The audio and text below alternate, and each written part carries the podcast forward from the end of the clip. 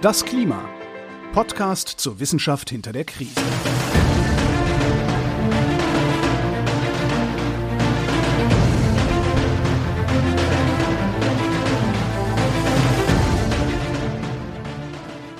Hier ist das Klima, der Podcast zur Wissenschaft hinter der Krise. Wir lesen den aktuellen Bericht des Weltklimarats und wir erklären den aktuellen Stand der Klimaforschung. Und zwar jeden Montag mit Claudia Frick. Und Florian Freistetter. Und Hallo. Hallo, wir sind fast durch mit den großen Kapiteln im zweiten Teil des Berichts. Heute kommt Kapitel 17 an die Reihe, oder? Ja, Ja, 17. das heißt, wir hatten letzte Woche Kapitel 16 und letzte Woche war das erste der drei großen Synthesekapitel an der Reihe, wo es darum geht, nochmal zu rekapitulieren, was alles schiefläuft, wie wir einen guten Weg in die Zukunft finden und welcher Weg denn ein guter Weg in die Zukunft ist. In der letzten Folge haben wir uns mit den Schlüsselrisiken beschäftigt, also all das, was auf der Welt ein Risiko darstellt für alle möglichen Arten von Ökosystemen, von menschlichen Systemen, von Städten, von Ländern, also all das, wo ein Risiko besteht, haben wir uns angeschaut. Wir haben auch über diverse andere Sachen gesprochen, zum Beispiel über eine absurde Idee, bei der Sandsäcke in die Wüste gelegt werden sollen, um das Klima zu retten. Wir haben über Counter Geoengineering gesprochen, also über jede Menge Zeug, das äh, nichts bringt, aber wie wir etwas finden können, das etwas bringt, das könnte das Thema von diesem Kapitel sein, wenn ich mich nicht täusche. Ja, so grob. also Kapitel 17 äh, beschäftigt sich tatsächlich damit, wie wir jetzt eigentlich das Risiko managen mit unseren Anpassungsmaßnahmen, die wir machen und wie wir uns dafür entscheiden, welche Anpassungsmaßnahmen wir machen. Okay. Ja, also ich muss sagen, ich fand das Kapitel sehr, ja, also es ist, ne, es fasst eben viel zusammen, was wir ja alles schon besprochen haben.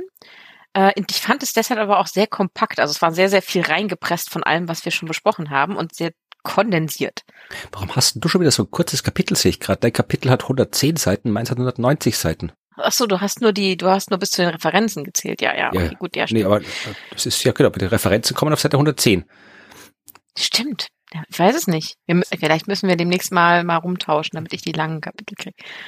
Ja, oder du berichtest noch eine Stunde extra über Referenzen. Oh, das kann ich natürlich gerne machen. Ich trage die dann vor. Aber vielleicht, vielleicht, also ich muss ja sagen, es war ja sehr viel Finanzen. Ist ja jetzt auch, es fand es jetzt nicht so gut. Vielleicht hätte ich lieber mehr gelesen, dafür nicht so viel über Geld. Ja, stimmt, die Finanzen, ja, aber die sind anscheinend wichtig, die Finanzen. Ja, auf jeden Fall. Also äh, man kann sich schon ein wenig freuen darauf, äh, auf dieses Kapitel. Es hat ähm, ein paar sehr gute Zitate. Also ich werde da ein paar auf Deutsch übersetzte Zitate nennen. Ähm, und äh, es gibt ein paar zynische Kommentare von mir. Das kommt öfter vor, also auch bei mir. Ja, genau, aber ich hatte, äh, ich habe selten, dass ich beim beim Lesen schon äh, zynischen Kommentar den Rand schreibe. Mhm. Und ich habe dann beim beim mir nochmal anschauen, was ich jetzt äh, erzählen möchte, ist mir aufgefallen, dass ich das in dem Fall gemacht habe. Und dann habe ich die rauskopiert, damit ihr auch was davon habt. Also das äh, Kapitel startet eigentlich mit ähm, ja mit einer Synthese und einer Zusammenfassung aus den Anpassungsmaßnahmen, die es so insgesamt gibt. Also die sie versuchen, das alles in eine Tabelle nochmal zu quetschen oder in eine, ja, in ein Kapitel und ähm, sprechen halt nochmal an, dass dieses Risikomanagement äh, in Form von Anpassungsmaßnahmen ja so verschiedene Komponenten versucht zu adressieren. Ne? Also unseren Anpassungsfähigkeit an Gefahren, die Möglichkeit, unsere Anfälligkeit, unsere Verletzlichkeit zu verändern, wenn es denn dann doch passiert Okay. und die Vermeidung in Form von wir sind der Sache nicht mehr ausgesetzt, weil wir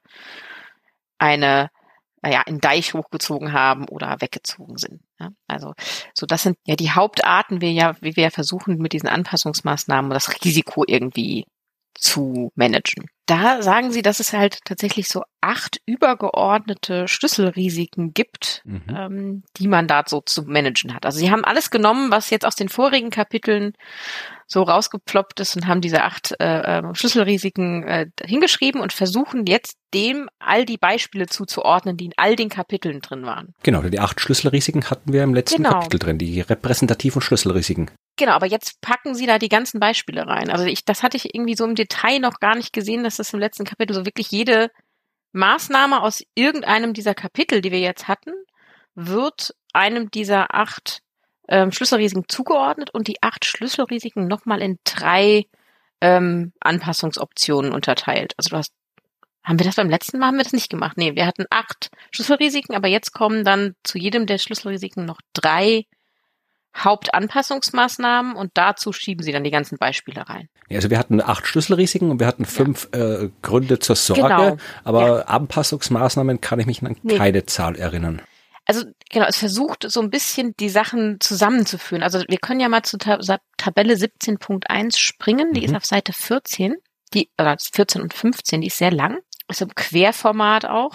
Sehe ich, muss und da Fenster groß machen. So. Ja, ja genau. Ist, es ist, äh, manchmal muss man da ein bisschen reinzoomen, damit man alles hat. Und da sieht man in der ersten Spalte diese Schlüsselrisiken, die acht untereinander und daneben die Anpassungsoptionen, jeweils drei pro Schlüsselrisiko.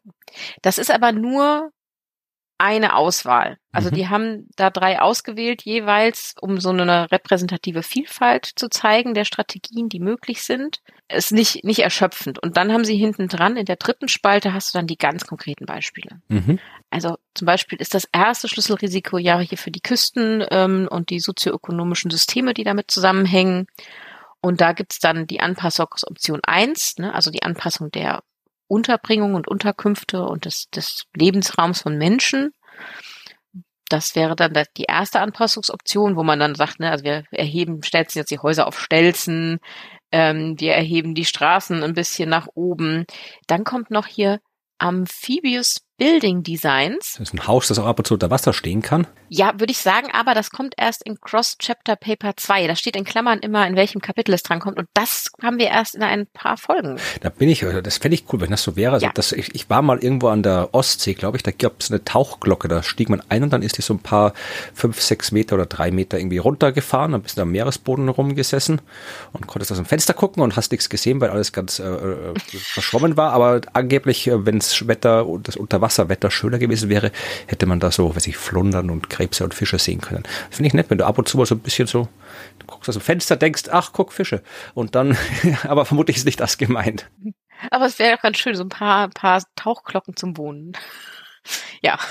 Ich bin gespannt. Also das kommt in, in ein paar Folgen. Ähm, ja, dann haben wir als zweites äh, repräsentative Anpassungsoptionen, die, die Küsteninfrastruktur, wie man die anpasst, ne, wie ich jetzt sagte, hier so Deiche und äh, äh Mauern aufbauen, wirklich das Wasser zurückhalten, aber auch äh, Versuche eben, wie das Land wieder aufzuschütten, haben wir ja auch drüber gesprochen, ne, wie man versucht, da wieder Sand draufzupacken. Buhnen und Wellenbrecher.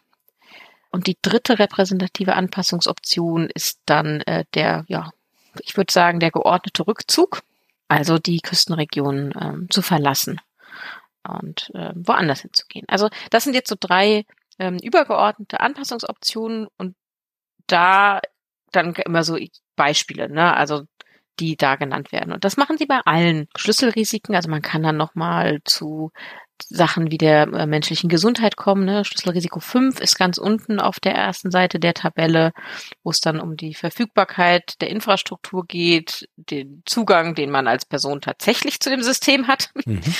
und äh, Frühwarnsysteme. Und äh, ja, auch auf der zweiten Seite geht's weiter. Ne? Also zu allen Schlüssel Schlüsselrisiken ähm, listen sie da Anpassungsoptionen auf. Und was ich ein bisschen schade finde, was sie im Text verstecken, aber nicht in die Abbildung gepackt haben. Das musste ich mir dann ähm, mit so einem Buntstift da dran malen. Ich, vielleicht sollte ich ausnahmsweise mal meine bunt angemalte Version der Tabelle bereitstellen, damit die anderen das auch sehen. Ja, mach das.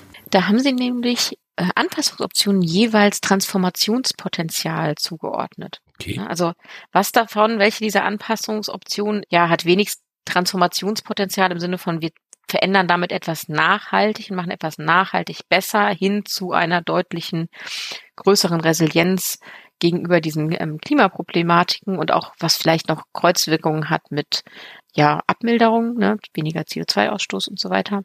Und da gibt es dann eben von less transformational über medium hin zu most. Und ich habe jetzt einfach wahllos in diese Tabelle geschaut und bin hier beim Risiko für die Nahrungsmittelsicherheit und da geht's um die mhm. Anpassungsmaßnahme äh, Verhaltensänderung, was Ernährung und äh, Lebensmittelverschwendung mhm. angeht. Eines der Dinge, die aufgeführt sind, ist, äh, dafür zu sorgen, dass Lebensmittelverschwendung aufhört. Und das zweite ist eine, ja, äh, Veränderung zu einer mehr pflanzenbasierten Ernährung. Und jetzt rein spontan würde ich sagen, das erste hat nicht so viel Transformationspotenzial, weil dann schmeiße ich halt einfach weniger weg, aber ändere sonst nichts. Und das zweite mhm. hat viel Transformationspotenzial, weil ich ja dann, äh, wenn sich mehr, sehr viel mehr Menschen pflanzlich ernähren, dann ist das durchaus eine Transformation, die sich auf ganz viel anderes auswirkt. Habe ich das richtig interpretiert? Ja, genau, so in der Art machen sie das. Mhm. Genau, und an den Beispielen aber auch dann übergeordnet. Mhm. Also dieses Behavior Change in Diets and Food Waste insgesamt hat das höchste Transformationspotenzial. Ach, guck. Ja, genau. Also das ist etwas, wenn wir das machen, wenn das umgestellt wird, wenn wir uns darauf einigen und das tun, dann hat das das größte Potenzial, wirklich etwas nachhaltig, langfristig zu verbessern und zu verändern.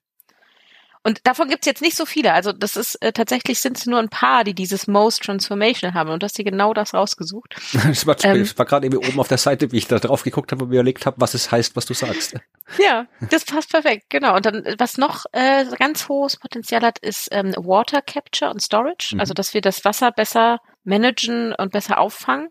Dann noch die gemeinsame ähm, Steuerung, also Cooperative äh, Governance. Das ist äh, bei dem Key Risk ne, zu, für Frieden und ähm, Migration, dass man das gemeinsam tut, also die ähm, Verständigung über Grenzen hinweg und so weiter. Also ich finde, das ist auch sehr intuitiv, ne, dass das natürlich das höchste Transformationspotenzial hat, wenn wir es schaffen, alle miteinander zu reden. Genau, permanente äh, Migration hat auch das größte Transformationspotenzial natürlich.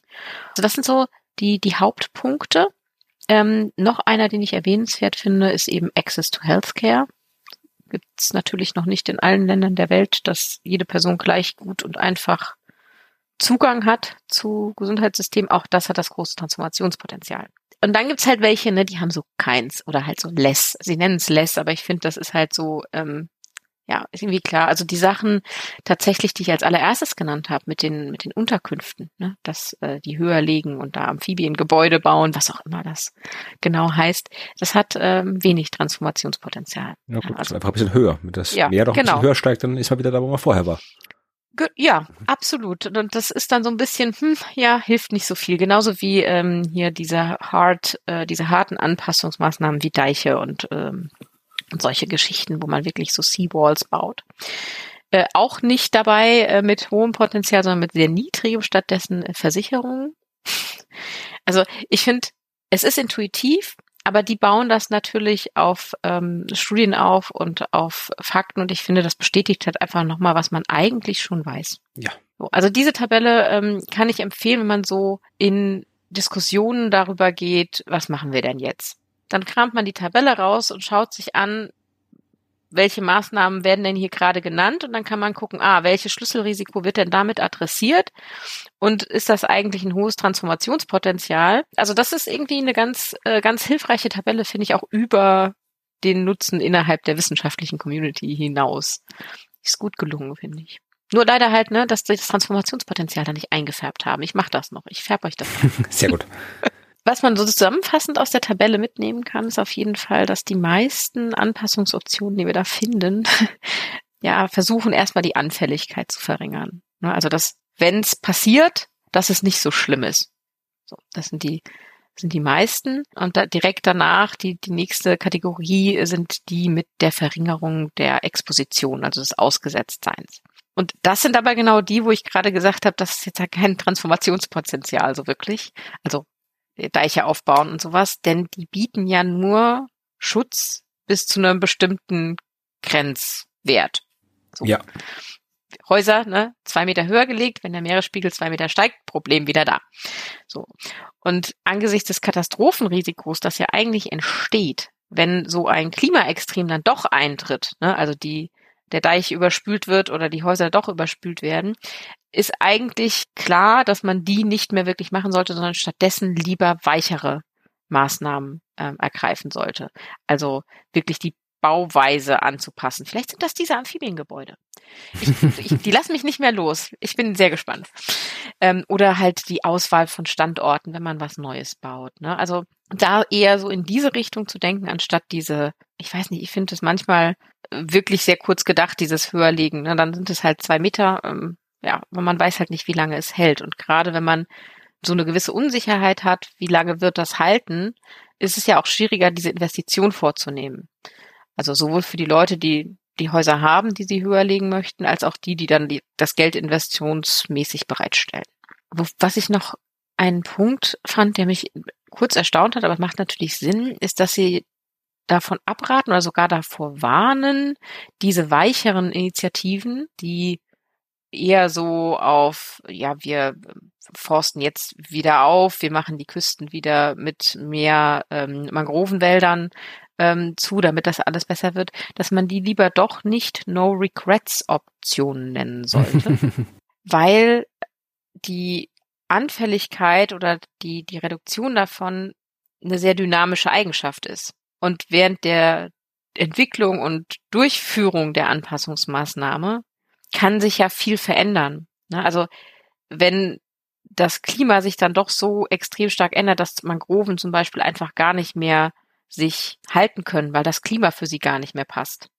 Dann hast du natürlich doch ein Regret, ne, weil dann einfach deine Anpassungsmaßnahme nicht funktioniert hat, weil der Wald einfach wieder weg ist. Also deswegen sagen sie, sollte man vielleicht doch nicht so zwingend benutzen, weil man eben nicht in so, also man kann nicht so weit in die Zukunft gucken, ob dass man sich wirklich so komplett sicher ist, was ähm, No Regrets Option angeht.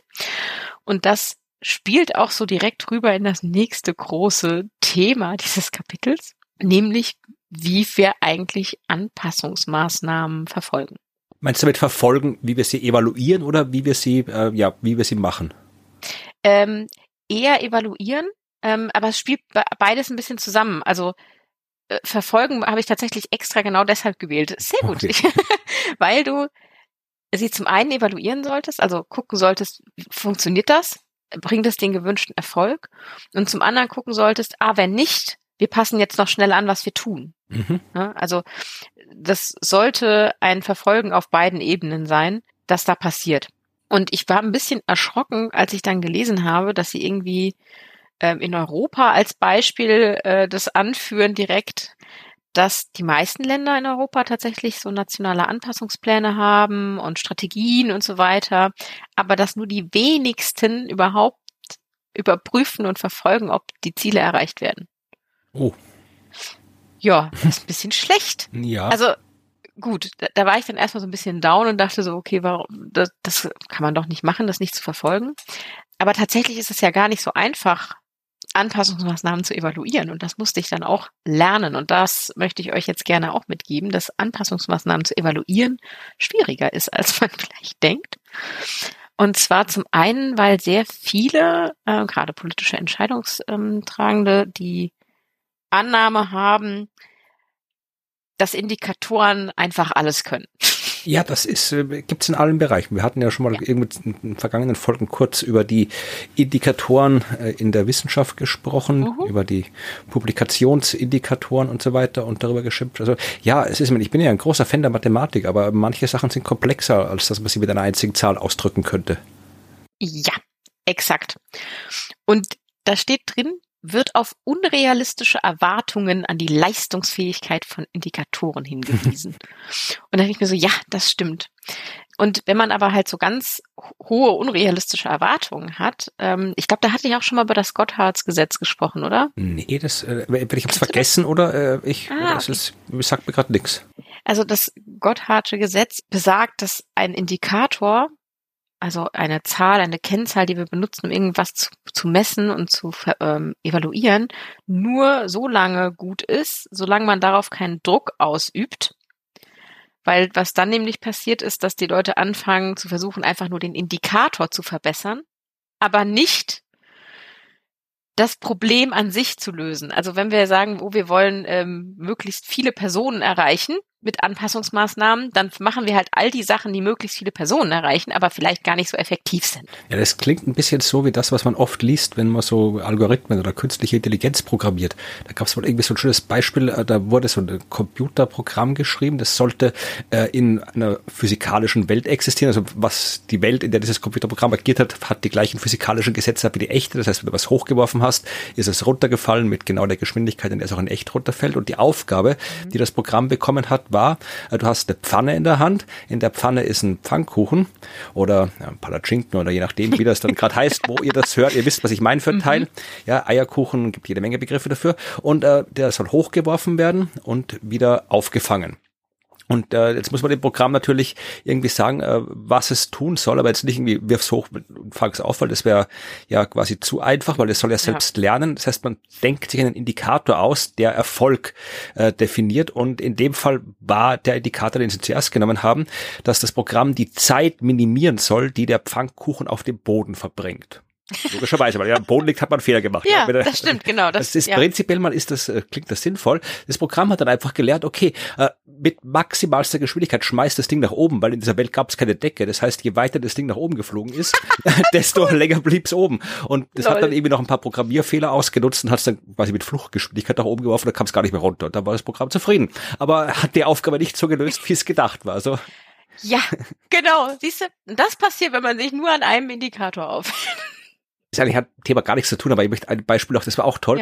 Es ja. war wieder so eine physikalische Welt und das Ding sollte äh, sich Beine bauen oder sollte einfach irgendwas bauen. Es sollte von A nach B gehen, eine gewisse Distanz äh, überbrücken mhm. und äh, konnte sich halt irgendwie die Länge der Beine und sonst was irgendwie einstellen und sollte dann auch automatisch lernen, wie es von A nach B kommt.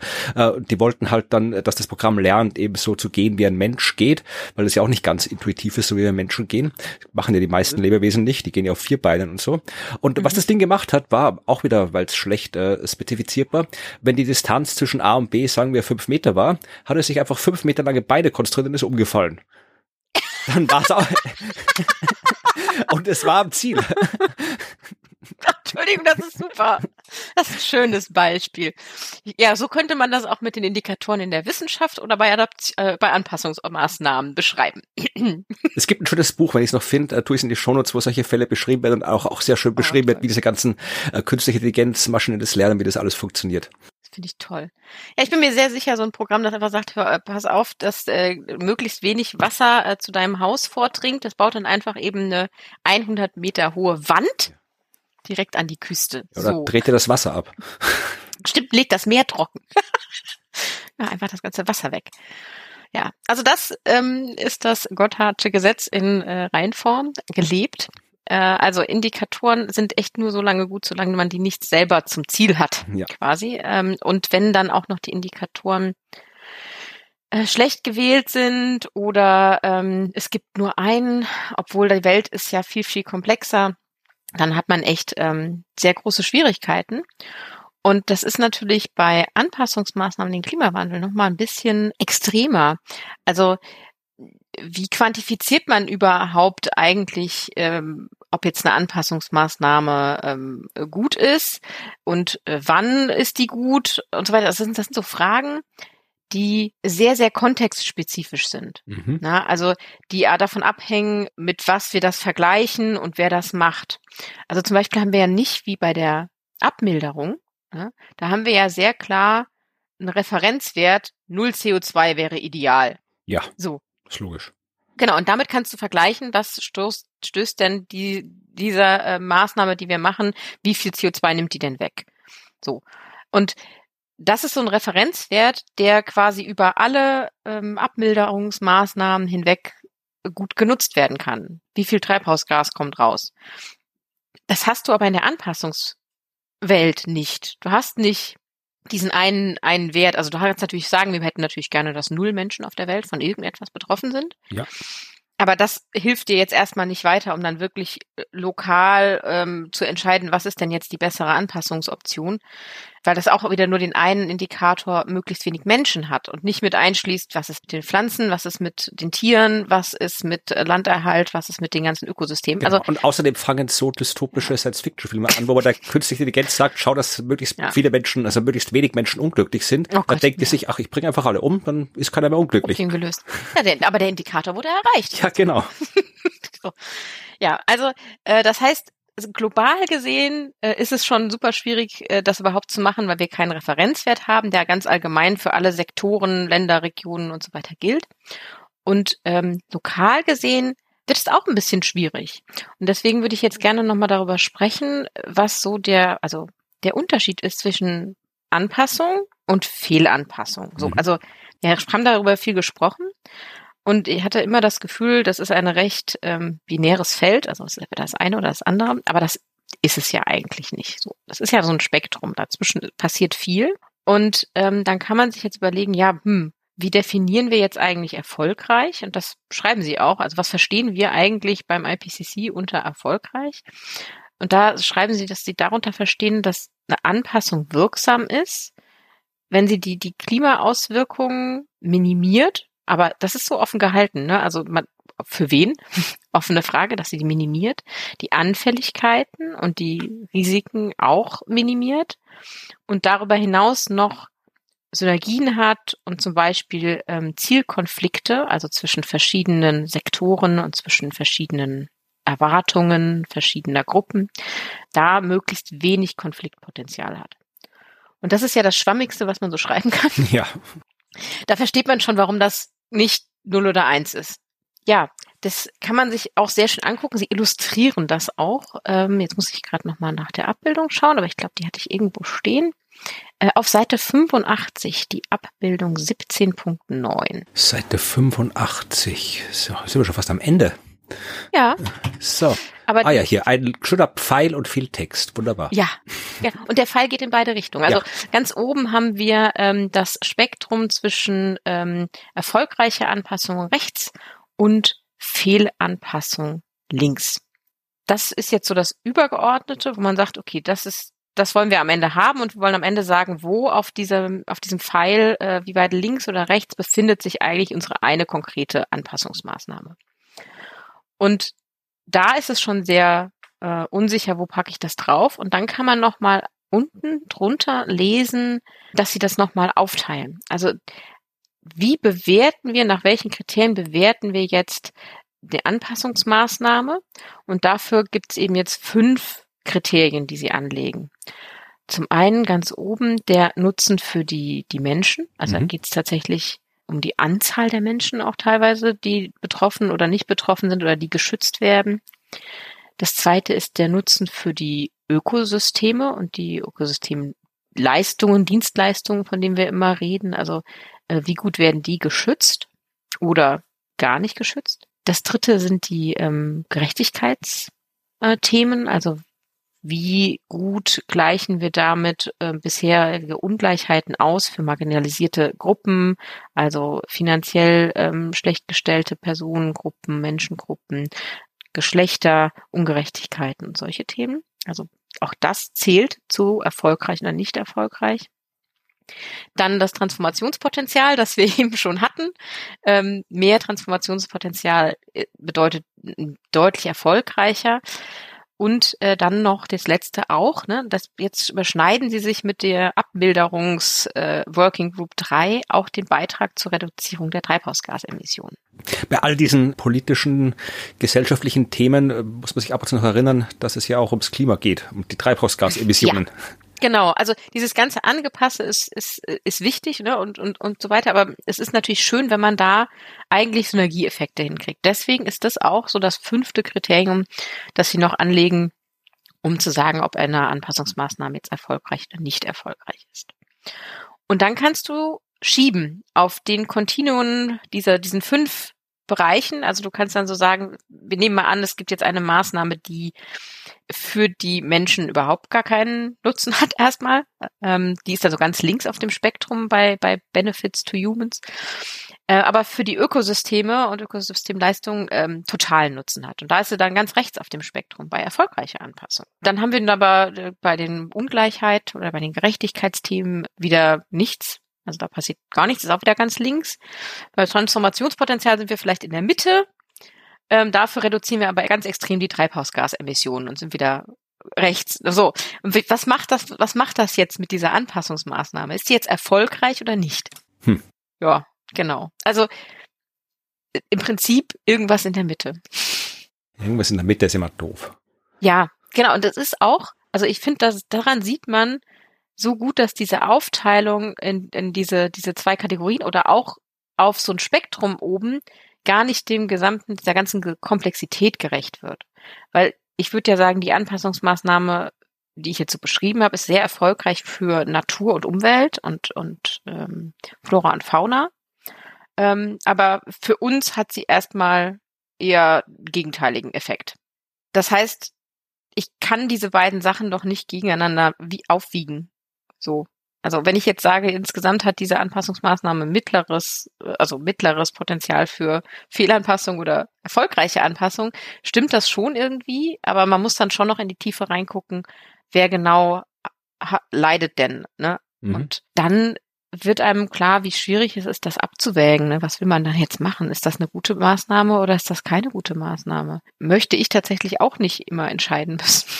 ja, also ich finde die Abbildung sehr hilfreich und ich glaube, man kann sich mit den Anpassungsmaßnahmen, die jetzt in der Tabelle eben standen, ne, mal hinsetzen und überlegen, wo sind die denn jetzt jeweils auf diesen verschiedenen fünf Spektren und was heißt das für die gesamte Anpassungsmaßnahme.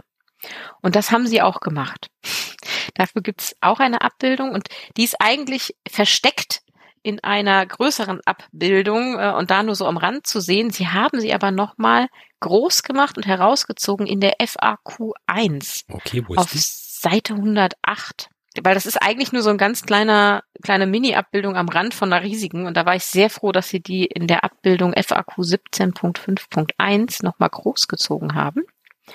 Da haben sie jetzt die acht Schlüsselrisiken, ja. die jeweils drei großen Anpassungsoptionen äh, benannt und dann eingeordnet auf dem übergeordneten Spektrum, wie hoch ist das Risiko für eine Fehlanpassung, und wie hoch ist die Wahrscheinlichkeit für eine erfolgreiche Anpassung. Also so Potenzial. Und äh, da kann man dann sehen, dass das, wie wir das ja auch eingeschätzt hatten, ne, so mit dem Transformationspotenzial, was ja aber nur eine Dimension ist, ne, dass die äh, an der Küstenregion mit diesen Anpassungen von wegen äh, Infrastruktur und Deiche bauen. Das ist ganz links bei Risk of Maladaption. Ja, also generell, wenn man sich das anschaut, das heißt, man sieht, dass bei allem, bei der Küste ja. kann man viel, kann man am meisten falsch machen, wenn ich das so ja. grob interpretiere. Ja. Bei den Living Standards ist das Spektrum sehr breit. Also Insurance, Versicherung ist eher mm, Risk of Maladaption. Ähm, soziale Sicherheitsnetze geht eher in den grünen Bereich. So, ne, also das spannt sich so auf.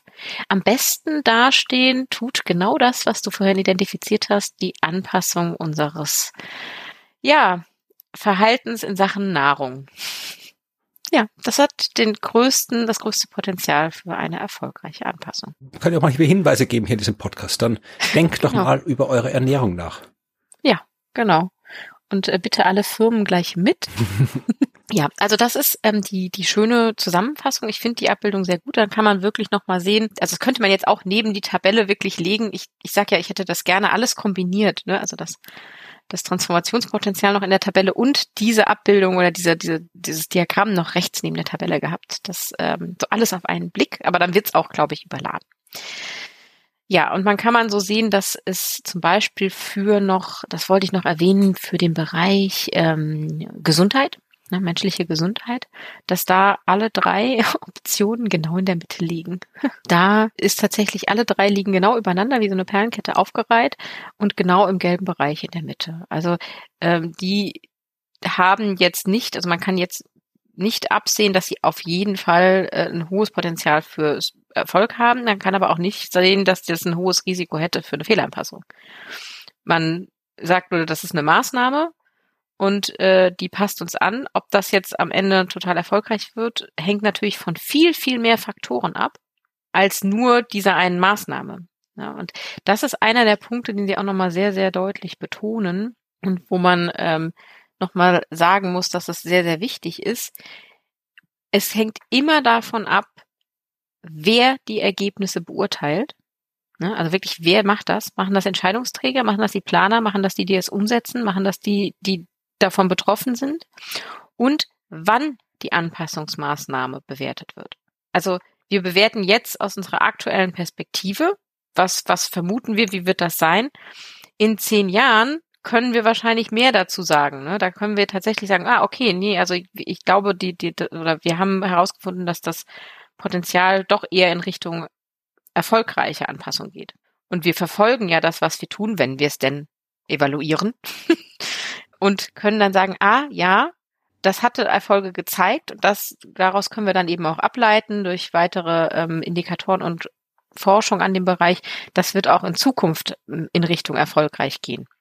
Ja, also wenn jetzt etwas noch nicht wirklich einordnbar ist, heißt das nicht, dass es keinen positiven Effekt haben kann, sondern nur, dass uns vielleicht aktuell noch das Wissen fehlt oder die Erfahrung oder halt ganz, ganz viele andere Faktoren einfach mit reinspielen, die ähm, eine gewisse Unsicherheit einfach übrig lassen. Das heißt, die Abbildung ist schön, aber sie ist eine Momentaufnahme. Ja gut, das ist, wir wissen ja, dass der ganze Klimakram langfristig ist und die Transformationen gehen leider auch nicht immer von heute auf morgen. Nee, genau. Und du hast auch nicht immer ähm, die Möglichkeit, das zu vergleichen mit der Situation ohne Anpassungsmaßnahmen. Ja, klar. Ne, weil du parallel ja ganz viele andere Veränderungen und Entwicklungen hast.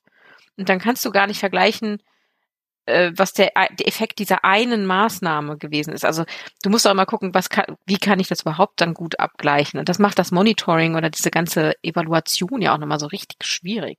Ja, also es sind schöne Abbildungen ähm, äh, und man kann dann daraus ableiten, ja, welche Maßnahmen sind denn ähm, wie gut im Potenzial für eine erfolgreiche Anpassung. Es schwieriger wird's und das ist ein, das, da gibt's, das ist ein sehr langer Abschnitt, der sich auch sehr tief damit beschäftigt. Ähm, den versuche ich so gut es geht im Überblick darzustellen. Da geht's dann tatsächlich um das Entscheidungen treffen, die Unsicherheiten, die man hat, ne, über die wir quasi ja gerade schon gesprochen haben, und was man eigentlich tut, wenn es ganz tiefgreifende Unsicherheit gibt. Also dieses Deep Uncertainty, also wo man wirklich ganz, ganz breites Spektrum an möglichen Ergebnissen hat. Wie mhm. trifft man eigentlich in dem Fall Entscheidungen? Würfeln. oh, ja gut. Aber du weißt doch, Gott würfelt nicht. Ja, aber wir können ja würfeln. das stimmt. Ja. Ja, das ist ein sehr interessantes Thema. Das ist ein bisschen verstreut über das gesamte Kapitel, aber es gibt so eine Hauptbox, die sich dann ähm, damit befasst mit, mit den ganz tiefgreifenden Unsicherheiten, aber das ganze Thema zieht sich natürlich durch. Und da ist es halt irgendwie so, dass sie zum Beispiel beschreiben, wovon hängt denn jetzt eigentlich die Wahl der Methode oder der, der Maßnahme ab, wie wir uns entscheiden. Also wir müssen uns ja auch erstmal dafür entscheiden, nach welchen Kriterien wir auswählen. Ne? Also mhm. man muss ja erstmal entscheiden, nach welchen Kriterien wir aus und dann die Kriterien anschauen und dann wieder entscheiden, was man macht. Und da gibt's eben ganz viele Stadien und Punkte. Also unterscheiden, dass man zum ersten Mal darauf gucken muss, welche kognitiven, welche Verhaltensvoraussetzungen äh, sind eigentlich da für die Überlegung. Also wie kommen wir durch diese Phase der ersten Entscheidungsfindung durch? Dann die Frage, welche Arten von Modellen, Modellierungen, Ergebnissen, ne, Simulationen für Anpassungsmaßnahmen gibt es eigentlich, die wir zugrunde legen können der Entscheidung? Wie ungewiss sind diese ganzen Modellierungen, äh, aber vielleicht auch wie ungewiss oder unsicher ist eigentlich die ganze Situation, in der wir uns gerade befinden. Also es ist ja regionenabhängig und sektorenabhängig. Und das meine ich auch so ein bisschen mit Kontext. Also wie ist der Kontext der Entscheidung? Das ist einfach total wichtig und der Hauptentscheidungsfaktor dafür, welche Methode nehmen wir jetzt eigentlich und wonach möchten wir uns entscheiden. Ja, und dieser Grad der Ungewissheit, äh, den kann man auch noch mal so ein bisschen aufschlüsseln. Also es gibt ja eine, eine wissenschaftliche Ungewissheit, würde ich es nennen. Also wie gut sind die Modelle gebaut? Ähm, fehlt da irgendwie grundlegendes Wissen ähm, über das dargestellte System und so weiter? Also so eine eher eine wissenschaftliche Ungenauigkeit, das ist die, die immer so ganz groß dargestellt wird in bestimmten Kreisen. ähm, dann eine analytische äh, Ungewissheit, also wie passt das, was das Modell tut, dann auch mit der Realität überein? Ne? Also dieser Abgleich, den wir ja im Working Group 1 oft gemacht haben, wie gut passt das überein? Und wenn da so Unterschiede da sind, dann ist das ja auch eine gewisse Ungewissheit über die Fähigkeit der Modelle. Und dann noch eine stochastische Ungewissheit, das ist dann aber keine Eigenschaft von den Modellen oder den, der Wissenschaft, die dahinter steckt, sondern ja so eine Unsicherheit als Eigenschaft des Systems. Äh, Atmosphäre ist chaotisches System. Ja, ne? Genau. So, da hat die Unsicherheiten, ähm, das ist jetzt keine Einschränkung, die durch irgendwie die Bau, des Bau von dem, der, den Bau der Modelle entsteht, sondern eben durch das System selber. Und damit sitzt man dann da und muss sich überlegen, okay, was mache ich denn jetzt? Und das ist natürlich, wenn man das so aufschlüsselt für Personen, die in den Positionen sind, auch erstmal eine schwierige Lage, sich zu überlegen, was ziehe ich denn da jetzt heran, wem höre ich denn da am meisten zu? Und da ist natürlich das Potenzial für, man hört gerade dem Falschen zu, hoch. So, deswegen beschäftigen sie sich natürlich damit, um herauszufinden, wie können wir das eigentlich begleiten oder wie kann man das begleiten, wo sind da Probleme, ähm, womit kann man besser arbeiten, wo sie dann zum Beispiel sagen, also dieser Ansatz mit den Szenarien, ne, also wir haben ja die großen Szenarien, die wir kennen, aber mit so kleinen Szenarien, ne? also das Runterbrechen auf die lokalen Szenarien haben wir ja auch besprochen. Mit denen zu arbeiten ist manchmal viel hilfreicher, weil es illustrativer ist. Ja, also man hat dann so eine konsistente Reihe von Annahmen und Beziehungen und sagt, so daraus entwickeln wir jetzt ein Szenario. Das ist ja weder eine Vorhersage noch eine Prognose, sondern nur eine Darstellung und ein Entwicklungspfad, ne, der passiert. Und dann kann man gucken, was bedeutet das jetzt wirklich für deine Region und wir nehmen das heran und darauf basieren wir unsere Entscheidungen. Ja, also das hatten wir, glaube ich, in der Working Group 1 ja auch mal sehr ausführlich besprochen und da sagen sie hier, das ist halt einfach die Art, das anzugehen, womit man den Leuten noch etwas an die Hand gibt, das so in diesen ganzen Phasen, ne, also die kognitiven Voraussetzungen, sich zu überlegen, was wollen wir tun, und mit dem Grad der Ungewissheit umzugehen noch am besten entgegenwirkt. Aber ein konkretes Beispiel oder so zeigen Sie jetzt nicht oder beschreiben Sie jetzt nicht, dass man sich ein bisschen so vorstellen kann, was Sie da. Ah, ich suche gerade mal, also doch, ich hatte nämlich ein Beispiel rausgeschrieben, was ich ganz gut fand. Ich muss mal runterscrollen, so. Da haben Sie zum Beispiel, äh, genau, die, die Ungewissheit in Bezug auf ähm, Meeresspiegeländerungen. Also da gibt's ja auch ein breites Spektrum, ne, was ja auch dann wieder davon abhängt, was macht ihr eigentlich mit der Küste, was macht ihr in, in anderen Regionen nebenan mit der Küste. Also das ist ja etwas, was sehr viel Unsicherheit hat. Also zum einen durch die Maßnahmen, die andere Länder oder andere Regionen ergreifen und dann eben auch durch die Projektion an sich. Ne? Also wir haben einen wahrscheinlichen globalen mittleren Meeresspiegelanstieg, so und äh, den legt man zugrunde und sagt, so das ist jetzt unser Baseline-Szenario. Das ist das mit hohem Vertrauen oder zumindest einem mittleren Vertrauen. Und dann kann man darüber sagen, okay, jetzt legen wir die Projektion zum Thema Eisschilde, mhm. wo man aber eigentlich sagt, da haben wir vielleicht jetzt geringes Vertrauen rein. Also man hat äh, gesagt, so ja, es gibt mögliche Storylines, wo es ein Extremereignis gibt, das dazu führt, dass die Eisschilde sehr viel schneller abschmelzen als wir das eigentlich dachten. Und sie tun das auch noch zu einem früheren Zeitpunkt. Das heißt, diese Szenarien, du erinnerst dich noch an Low Likelihood, High Impact ja. Szenarien. Ähm, da haben wir mit Friederike Otto drüber gesprochen. Genau, ich erinnere mich. Ja, und das ist dann so ein Szenario, ne, wo man, wo man das nimmt. Man hat ein sehr wahrscheinliches unten drunter für den mittleren Meeresspiegelanstieg und dann legt man eins drüber mit dem Eisschild, wo man sagt, mh, hm, das ist zwar unwahrscheinlich, aber wenn es eintritt, hat es einen sehr, sehr hohen Einfluss.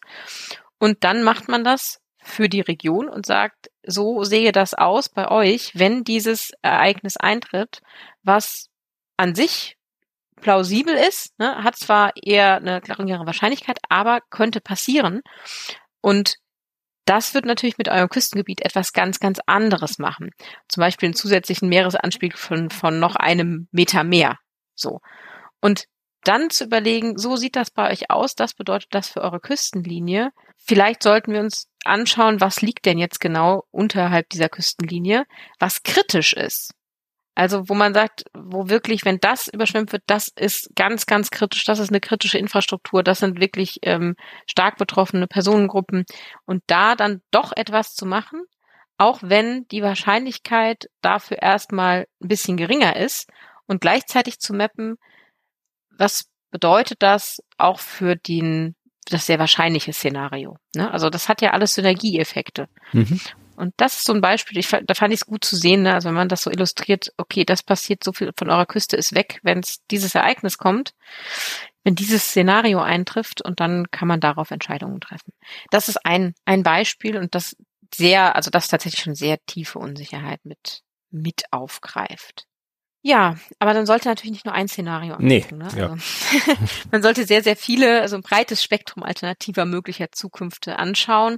Und diese lokalen Szenarien darzustellen, ist dann etwas, wo natürlich auch Wissenschaft sehr stark mit den Menschen vor Ort einfach zusammenarbeiten muss, um zu gucken, was bedeutet das wirklich für die eine Region oder die eine Stadt.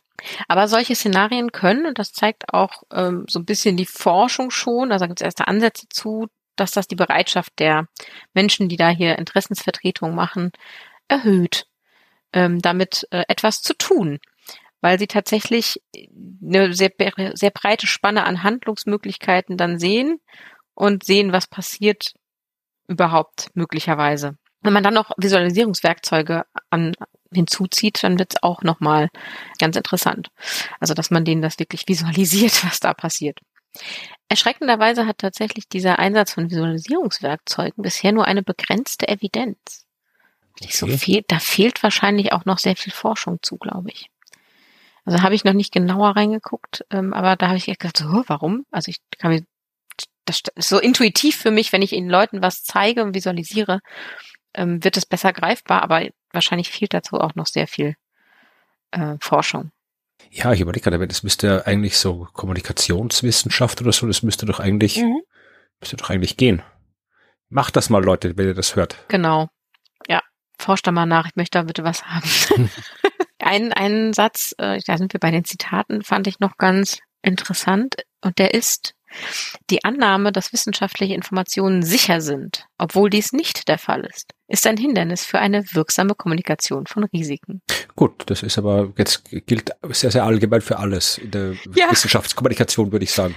Absolut. Also ich dachte so, ja, äh, die, also ich finde ja immer so, also interessant, wenn überhaupt Leute annehmen, dass Wissenschaft äh, immer zu 100 Prozent immer alles richtig oder zu 100 Prozent immer alles falsch hat. Auch da ist ja Ne? Dinge ändern sich, aber ich finde dieses wissentliche Informationen sind sicher zu kommunizieren, wenn sie sind, ja wichtig.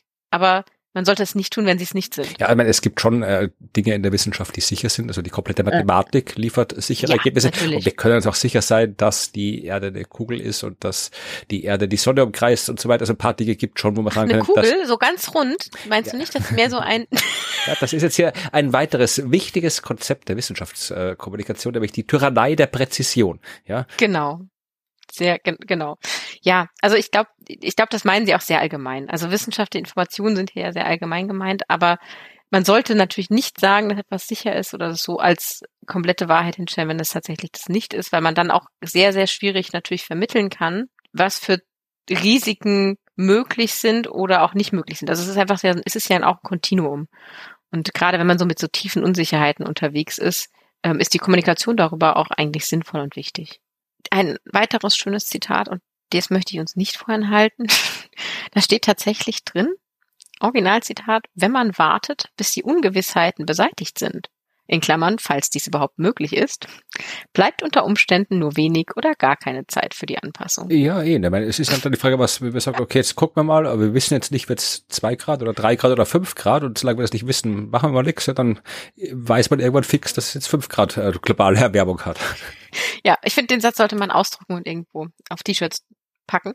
Ähm, aber der, der schlägt die Brücke ne, zu dem, was vorher gesagt wurde und dem, was, was, was der Satz eben aussagt. Also es gibt Ungewissheiten und man kann sie aber eben auch nicht komplett ausräumen oder es dauert viel zu lang, um sie komplett auszuräumen. Das heißt, wir müssen mit Unsicherheiten leben und in einer unsicheren ähm, Situation mit den, mit den ganzen möglichen Szenarien arbeiten und Entscheidungen treffen. Genau, dass wir das ja hervorragend können, dass das eine große Stärke von Wissenschaft und Menschheit allgemein ist, hat uns ja die Pandemie hervorragend gezeigt, wie, wie gut wir das können mit Unsicherheiten können. leben und Super. Risiken einschätzen und solche Sachen. Da sind wir, sind wir sehr gut drin. Paradebeispiel. ja, also äh, das ist ein schöner, also ist ein schöner Satz in diesem Kapitel und ähm, fasst das alles nochmal sehr gut zusammen. Man sollte zum Beispiel auch drauf, drauf natürlich achten. Da hatten wir mit äh, Birgit äh, Bettner-Friedel drüber gesprochen über diese ähm, äh, Pfade, die es gibt, also diese Anpassungspfade, mhm. die sich dann so weiterentwickeln und ah, wenn man an dem Punkt ist, sollte man in die Richtung gehen und da was anderes machen. Also man sollte da ja auch, ne, weil dann, wenn man sowas hinkriegt in so einer unsicheren äh, Situation und man diese Pfade plant, ne, die sind ja für unsichere Situationen, wir wissen ja nicht genau, wie es, wie alles zusammenspielt, da auch dann gucken, okay, ab welchem Schwellwert, ab welchem Indikator oder Indikatorin besser oder ab welchen Ereignissen wechseln wir denn in welchen Pfad? So, ne? Also da, da kommt wieder diese Evaluation mit rein.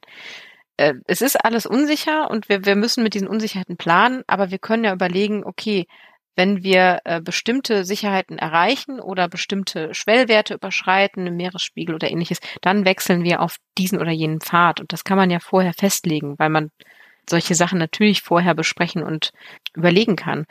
Und das ist ein, eine Lehre, die man eben daraus zieht, dass man diese Unsicherheiten hat, dass es eben noch wichtiger ist, die ganzen Sachen zu evaluieren ne, und zu gucken, wie passt's. Ja, es ja. muss mehr evaluiert werden. Ja, genau, bitte. Ähm, ja, da Sie fassen zum Schluss nochmal zusammen, welche Herausforderungen all diese Sachen haben. Ne? Sowas wie, äh, man muss den Zeitaufwand und die Kosten für die Koordinierung der Zusammenarbeit äh, angemessen berücksichtigen, weil das halt ja viel Dialogaufwand ist und viel Kommunikation, was tatsächlich dann eine sehr große Herausforderung ist, wenn man solche Szenarien vermitteln will und dann gemeinsame Lösungen entwickelt. Also diese Kosten müssen wir äh, mit eindenken in solche Verfahren und auch den Zeitaufwand, was natürlich nochmal macht, dass es dringender ist, schnell anzufangen. Ja, und das äh, zum Beispiel ist, ist wichtig ist, dass man es schafft, dass die Sektoren überhaupt miteinander reden und dass man versteht, welche Dynamiken in ja, politischen Dimensionen drin sind, die den Wandel ja einfach sehr stark mitbestimmen. Also auch hier nochmal so der Hinweis auf, das müssen wir auch noch besser verstehen und mit, mit einpreisen in die Herausforderung der Anpassungsmaßnahme. Weil man weiß ja nie, wo dann mal eine, ja, eine politische äh, Richtung sich ändert von, ja, den Klimawandel gibt es hin zu, nein, den gibt es nicht. Äh, das hat ja einen Einfluss so und das muss man mit, mit berücksichtigen. So, das waren ähm, alles zu den, ah ja, Anpassungen, Entscheidungen und so weiter, was so hinten dran passiert. Ähm, sie beschäftigen sich noch sehr ausführlich mit Enabling Conditions, also Bedingungen, die ähm, Anpassungsmaßnahmen fördern oder begünstigen. Mhm. Da gibt es sehr viele. Also ich werde da jetzt nicht durch alle, alle durchgehen, weil das ist wirklich sehr, sehr viel. Sie ähm, haben aber da ein paar Sachen drinstehen, die ich gerne ansprechen möchte. Zum Beispiel Governance haben sie, also Steuerung, äh, Regulierung, also als umfassendes Konzept für alles, was so ja rechtliche, politische und irgendwie regulierende Instrumente angeht. Also von der Klimagesetzgebung, ne, also dass es tatsächlich Gesetze gibt, die Klimamaßnahmen auf vielfältige Weise begünstigen können, ne? also Vorgaben, Grenzwerte und so weiter, die tatsächlich festgesetzt werden. Die haben aber auch bestimmte andere Werte oder Wichtigkeiten. Also zum Beispiel, wenn man solche Klimamaßnahmen irgendwie in Gesetze packt, dann hat das ja zum einen eine sehr praktische Grundlage. Man kann Gesetze an Gesetz muss man sich halten. Dagegen kann man klagen, wenn das jemand nicht tut. Sie haben aber auch einen sehr ähm, Signalwert, ne, also ein Wert, der klar zeigt, was, was die Richtung ist, in die wir jetzt gehen. Und daran können sich natürlich dann die Leute sehr gut ausrichten, auch für andere Dinge. Zum Beispiel so Sachen wie Richtlinien, Strategien und Pläne, über die wir ja viel reden. Ne? Also nationale Verpflichtungen, die dann irgendwie äh, gemacht werden oder Leitlinien, die vor Ort entstehen, die so quasi in der Ebene drunter wären unter Gesetzgebung, würde ich mal so sagen. Ja. Da hapert es immer so ein bisschen. Also Sie sagen also eigentlich ist es wichtig für die Umsetzung nationaler Verpflichtungen, äh, dass sie auch in konkrete Strategien und Leitlinien vor Ort überführt werden können, also äh, in den kleineren Regionen und äh, lokal. Das ist aber gar nicht immer so einfach. also so eine Handlungsverpflichtung oder Anweisung auf internationaler und nationaler Ebene können natürlich auf subnationaler Ebene Veränderungen vorantreiben und Anpassungsmaßnahmen triggern. Aber die müssen dann halt schon verpflicht, verpflichtend sein. Also dann funktioniert es auch, dass das in den Kommunen umgesetzt wird, zum Beispiel. Aber das reicht dann auch immer noch nicht aus.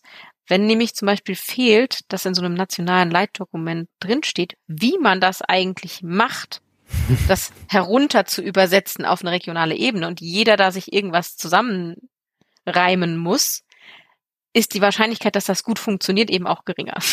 Das sind dann immer diese guten Gesetze, wo es dann heißt, ja, es soll gemacht werden und den Rest äh, macht dann irgendwie ein, ein äh, Landesgesetz oder sowas. Ja, genau. Also weniger CO2 so. Und dann äh, müssen die Landesgesetze sich was überlegen und dann müssen die Kommunen sich was überlegen und das endet halt in einer ja nicht wirklich gut koordinierten ähm, Anpassungs- und Abmilderungsmaßnahmen. Und das schreiben Sie hier auch nochmal sehr konkret.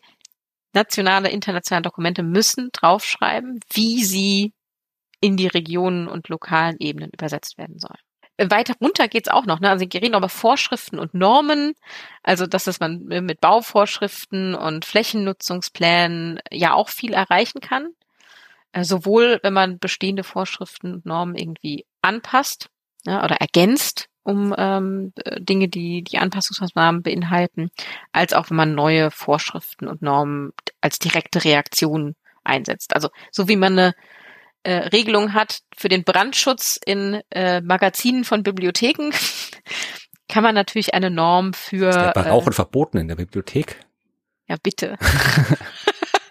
ja, ja. Und keine äh, durchgehenden Regale über durch die Decken. Ah, ja, also es gibt sehr viele lustige Regelungen, aber die, die sind ja wichtig. So und da kann man auch welche machen im Sinne von hier Amphibiengebäude müssen so und so aussehen und äh, Stelzen müssen aus dem und den Materialien sein oder so und so im Fundament stehen, damit sie besonders gut halten. Also da kann man ja quasi von oben herunter an der Gesetzgebung, den Vorschriften, den lokalen Regelungen, da gibt es dann eben etwas, was sich auch in so einer Norm quasi widerspiegelt. Das sind so die verschiedenen Ebenen. Und ich fand das nochmal gut zu sehen, wie sie das von oben runterbrechen und wie wenig dann doch nach, von, von oben nach unten runtertröppelt, wenn es schlecht gelaufen ist. Mhm. So. Ähm, und dann gehen sie noch zum Thema ähm, Umwelt- und Sozialmanagement, wo ich erstmal überlegen musste, was sie meinen.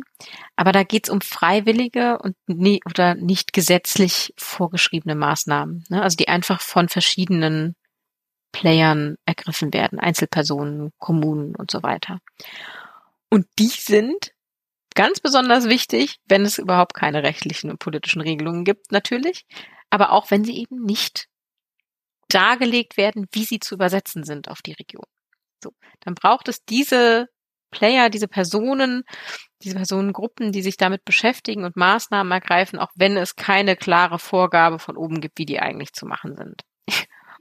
Das passiert zum Beispiel auch im Bereich der, der privaten Unternehmen, ne, also wo man ja gerne mal so auf freiwilligen Regulierungsdruck setzt. Wird auch tatsächlich so genannt in dem Bericht dass die so freiwillig ne, Umweltstrategien entwickeln sollen. Ja, klar, machen die doch sehr gerne. Ja, genau. Da steht nebendran äh, mein Kommentar, äh, den ich da rauskopiert habe, sagte, haha, jetzt. sehr gut, sehr kurz und prägnant. Ähm, da steht als Zitat drin. Haha, von, yes. aus dem, Nein, das Ach so, okay. wäre bestimmt. Ich würde sagen, das ist eine Zusammenfassung, ja. Okay. Aber eigentlich steht drin, Zusammenfassend stellen Sie fest, also es ist eine Studie, stellen Sie fest, dass Analysen der Auswirkungen von freiwilligem Druck zeigen, dass sie für sich genommen wahrscheinlich keine signifikante Verbesserung der Umweltergebnisse bewirken werden. Ja. Genau, haha, yes, natürlich, obviously. Ja, also äh, freiwilliger Druck allein wird wahrscheinlich nicht zu positiven Ergebnissen führen. Stattdessen sollte man mit verbindlichem Regeln und Druck arbeiten und das zusammenkoppeln, um wirklich positive und gewünschte Umweltmaßnahmen zu bekommen. So, sagt der Bericht auch nochmal, Zeit da wird's. Ja, so, also das ist äh, Steuerungsmaßnahmen, ähm, macht da Dinge verpflichtend, ansonsten wird das nichts. Ähm, ja, der nächste Punkt, den möchte ich noch kurz ansprechen, wobei, ach, der ist eigentlich so spannend. Na gut, ähm, der ist äh, katalysierende Bedingungen. Also wir hatten zuerst Dinge, die es ermöglichen und jetzt ja. haben wir Dinge, die es beschleunigen. Und beschleunigende äh, sind tatsächlich Teil von ermöglichen. Also da steht, das Kapitel heißt Enabling Conditions äh, und eine davon ist Doppelpunkt Catalyzing Conditions, also katalysierende, äh, beschleunigende Bedingungen. Aber das ist so zu verstehen. Also eine förderliche Bedingung ist eine, naja, es ist schon eine notwendige Voraussetzung dafür, dass tatsächlich etwas passiert. So. Aber eine ja beschleunigende oder katalysierende Bedingung oder oder ja ja, im Moment, ich würde es gerne Momentum nennen, aber so eine äh, Bedingung ist tatsächlich dann dafür da, dass tatsächlich etwas passiert und in Gang gesetzt wird. So, also man braucht das eine ist eine notwendige Voraussetzung, man braucht diese förderlichen Bedingungen, aber eine katalysierende und beschleunigende, die setzt es dann um. Da passt, da kommt es ins Rollen und dann geht's los. Die passiert aber eher nicht, wenn es drumherum keine förderlichen Bedingungen gibt. So. Also die müssen schon schon da sein. Also sie überwinden die Trägheit so könnte man sagen. das System ist träge, wir sind träge und irgendwann ähm, kommt ein, eine, eine Sache, ein, ein Ereignis, das etwas in Gang setzt und dann fangen wir an und unsere Trägheit wird einfach überwunden. Und der Hauptpunkt da ist tatsächlich das Thema Dringlichkeit. Ach. Wie dringend ist es denn? Ja, geht noch. Ja, und das, da wird's, da wird's ein bisschen, also, also da wurde ich dann wirklich zynisch. Ähm, also sie, sie sprechen dann davon, es gibt so ein, also je nachdem, wie dringend es ist, umso mehr oder weniger motiviert oder angetrieben ist man, um Klimamaßnahmen zu ergreifen. Also ein sehr niedriges Maß an Dringlichkeit, also es ist nicht so wirklich dringend, da was zu machen, hat natürlich wenig Reaktionspotenzial. Mhm. Ähm, ein mittleres Maß an Dringlichkeit äh, hat ein ähm, sehr hohes äh, Potenzial für ähm, Dinge, die passieren und für einen Antrieb. Aber ein sehr hohes Maß an Dringlichkeit ist dann wieder nicht so förderlich. Ja gut, da ist man mit anderen Sachen beschäftigt, wenn es sehr, sehr, sehr, sehr dringend ist. Wenn es noch ja. gerade so ein bisschen dringend ist, kann ich mir doch Sachen überlegen vorher. Genau, also wenn es ganz machen. dringend ist, verliert man den Kopf und versucht alle Dinge irgendwie äh, aller losen Enden zusammenzuhalten. Ich glaube, das kennen wir alle aus anderen Situationen. Und dann trifft man eher nicht so kluge Entscheidungen oder hat keine Zeit, die irgendwie genau zu bedenken. Ein wichtiger ähm, Punkt ist ja irgendwie hier äh, Vorbereitung, so allgemein ja. fürs Leben. Ja, ja. Äh, es ist natürlich noch worst-casiger, wenn man dann selbst unter den hohen Druck oder hohen Dringlichkeiten dann gar keine Entscheidungen trifft, sondern so paralysiert rumsteht. Also das ist noch schlechter wahrscheinlich, als, als irgendetwas zu tun. Aber ähm, die Motivation, etwas zu tun, sinkt tatsächlich eben auch mit dieser hohen Dringlichkeit. Also es ist so eine, eine U-förmige Beziehung. Ich fand das, ich finde es ein bisschen schwierig, wenn ich mir das vorstelle, das so im politischen Setting zu haben. Also wenn Leute dann sagen, ja, äh, das wird mir hier so als was ganz Dringendes dargestellt und so, da habe ich jetzt keine Lust zu, da will ich nichts machen. Also sowas passiert ja. Ne? Mhm. Also ähm, wo ich dann immer denke, also das steht da, steht da auch mal mein Kommentar nebendran, we are not responsible for their late action. Also wenn er, es ist jetzt dringend und äh, wenn man so lange gewartet hat damit, dann hat Ne? Also ist ja auch eine gewisse Selbstverschuldung, sich in diese Dringlichkeit hineinbegeben zu haben. Wenn lange gewartet wird, dann kann man nicht anderes erwarten, nichts anderes erwarten, als dass man in so einer Dringlichkeitssituation gerät. Ja, da kann man auch schon sagen. Zuerst kann man sagen, ja, ach, es ist ja noch nicht dringend und dann, wenn es genau. akut ist, kann ich sagen, jetzt kann ich auch nichts mehr machen. Genau, jetzt kann ich auch nichts mehr machen. Und dann, oder dann wird gleich gesagt, ah, jetzt wird mir so viel Druck aufgebaut, äh, da mache ich jetzt lieber nichts. Und dann denkst du mir so, ja, aber also das, es ist ja nicht unverschuldet, dass jetzt hier Druck entsteht. Also das ist ja nicht, dass die Leute, die sagen, es ist jetzt dringend, das Problem sind, sondern dass man so lange gewartet hat. Also den IPCC gibt's ja auch nicht erst seit gestern. Ähm, deswegen steht nebendran auch nochmal ein Kommentar von mir, I'm sorry, aber uff. ich bin sehr literarisch äh, unterwegs, wenn ich kommentiere. So mache ich das auch bei äh, Hausarbeiten von Studierenden. Deswegen äh, und diesem ganzen Dringlichkeitsthema nochmal äh, von oben zu betrachten, ist es wichtig, dass man Gelegenheitsfenster ergreift. Mhm. Sehr schönes Wort. Also es gibt ja so bestimmte zeitlich begrenzte Perioden. Das sind eben dann so diese katalysierenden, beschleunigenden äh, Momente, in denen die Bedingungen besonders günstig sind, dass etwas passiert. Das können zum Beispiel extreme Wetterereignisse sein. Mhm. Ja, also wenn da mal eine Flut passiert, dann hat man ein gutes Zeitfenster zu sagen, Leute, es wäre etwas Zeit zu tun. Es ist dann tatsächlich einfach zu sagen, okay, jetzt sehen wir es, jetzt erleben wir es, jetzt sollten wir auch mitdenken an Anpassungsmaßnahmen. Das gilt auch für Regionen, die nicht direkt betroffen sind. Ne? Also auch wenn man irgendwie weit weg von dem Extremwetterereignis ist, hat es ein, eröffnet es ein Gelegenheitsfenster zu sehen, was woanders passiert. Und diese Momente zu nutzen, ist eine ganz wichtige Möglichkeit, wirklich etwas voranzutreiben. Was auch so eine katalysierende Bedingung ist, ist eine politische Veränderung. Also neue Institutionen entstehen, neue Regierungs- ähm, Parteien kommen oder es werden neue Gesetze oder Vorschriften erlassen. Also das sind alles so Sachen, da kommt ähm, etwas Neues und das kann man aufgreifen. Da öffnet sich so ein Fenster, wo man quasi in der in diesem Motivationsbereich in der mittleren Dringlichkeit liegt. Es wird erkannt, oh, es gibt eine Gesetzgebung, oh, es ist ein Ereignis. da müssen wir etwas tun. Es ist aber zum Beispiel weit entfernt von der Katastrophe in dem Fall nicht direkte Dringlichkeit gegeben, aber man kann sehen, dass es dringend werden könnte. So, also dass solche Momente ergriffen werden und genutzt werden und dass es tatsächlich sehr effektiv ist, das zu tun. Das bestätigen sie ja einfach nochmal, dass man das machen soll. Sie sprechen auch noch über Klimaprozesse, also hier Gerichtsprozesse.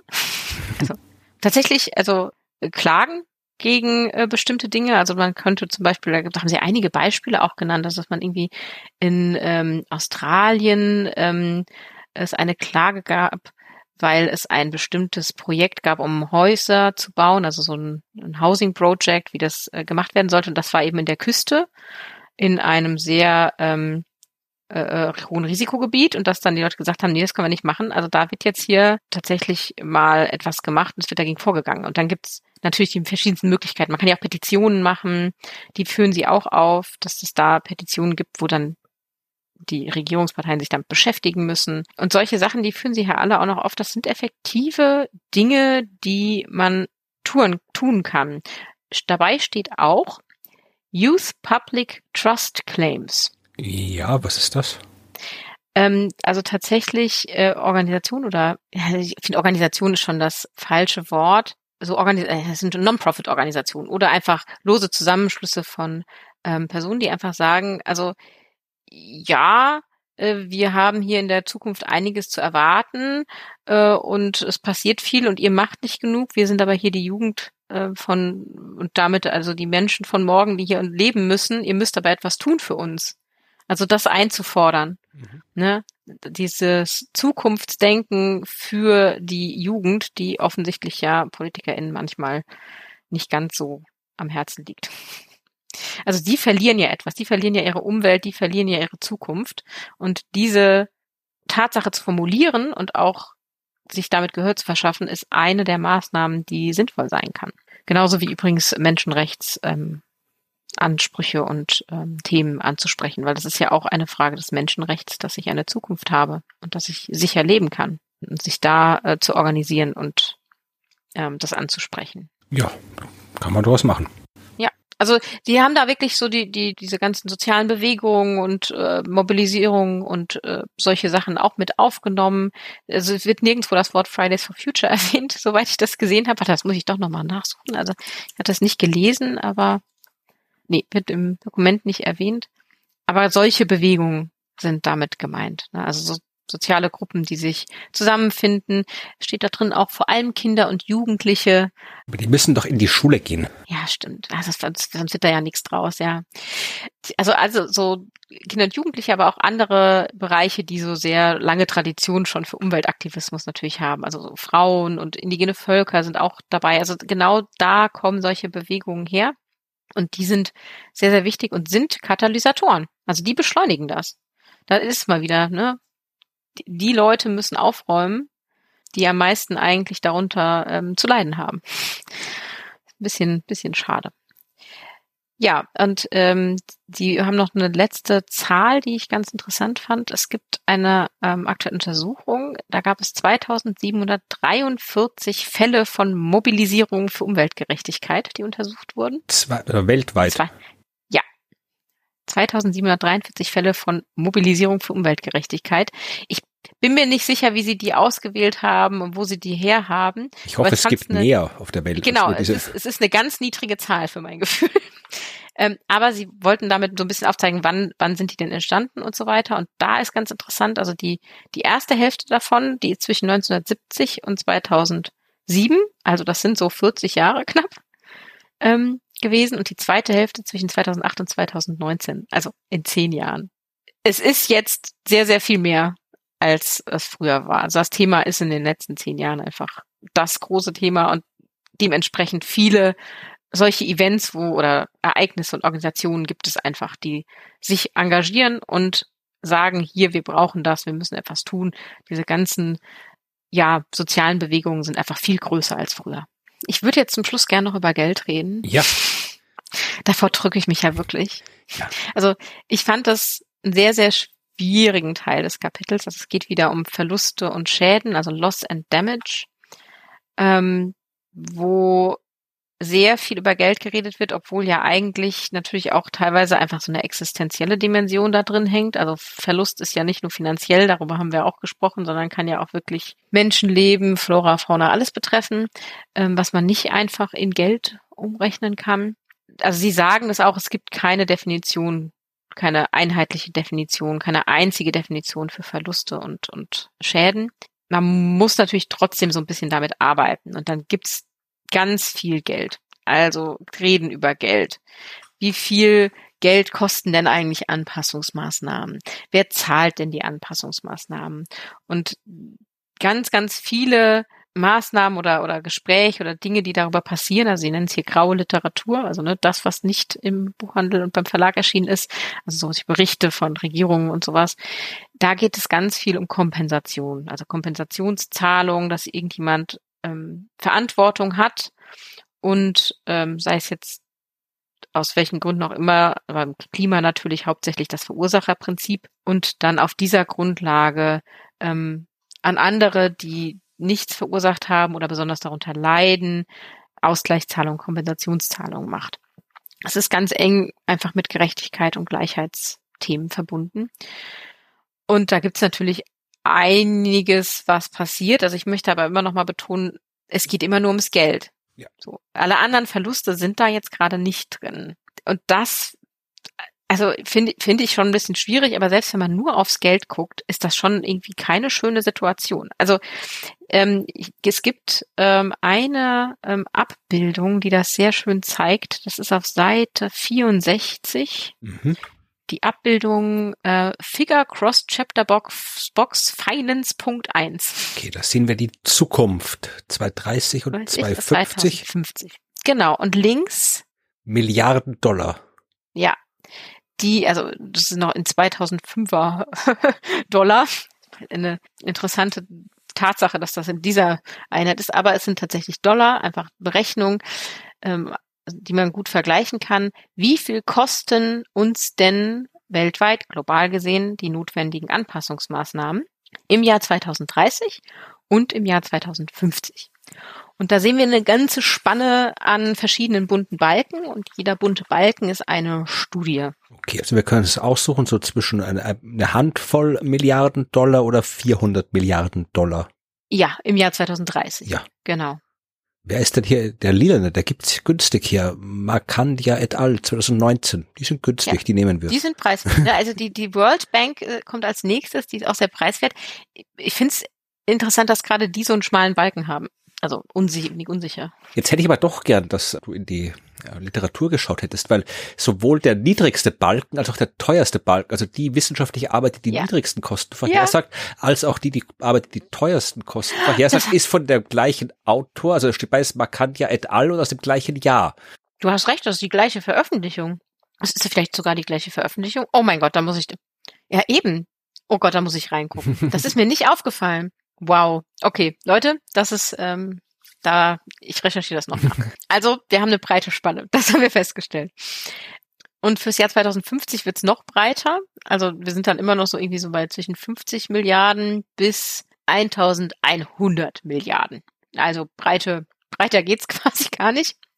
Das sind die möglichen Kosten für Anpassungen. Und das ist jetzt hier, ähm, äh, hatte ich ebenfalls gesagt, ist nicht weltweit, sondern für eben die Länder, die Unterstützung brauchen. So, also und die, die sich das alles auch nicht selber leisten können.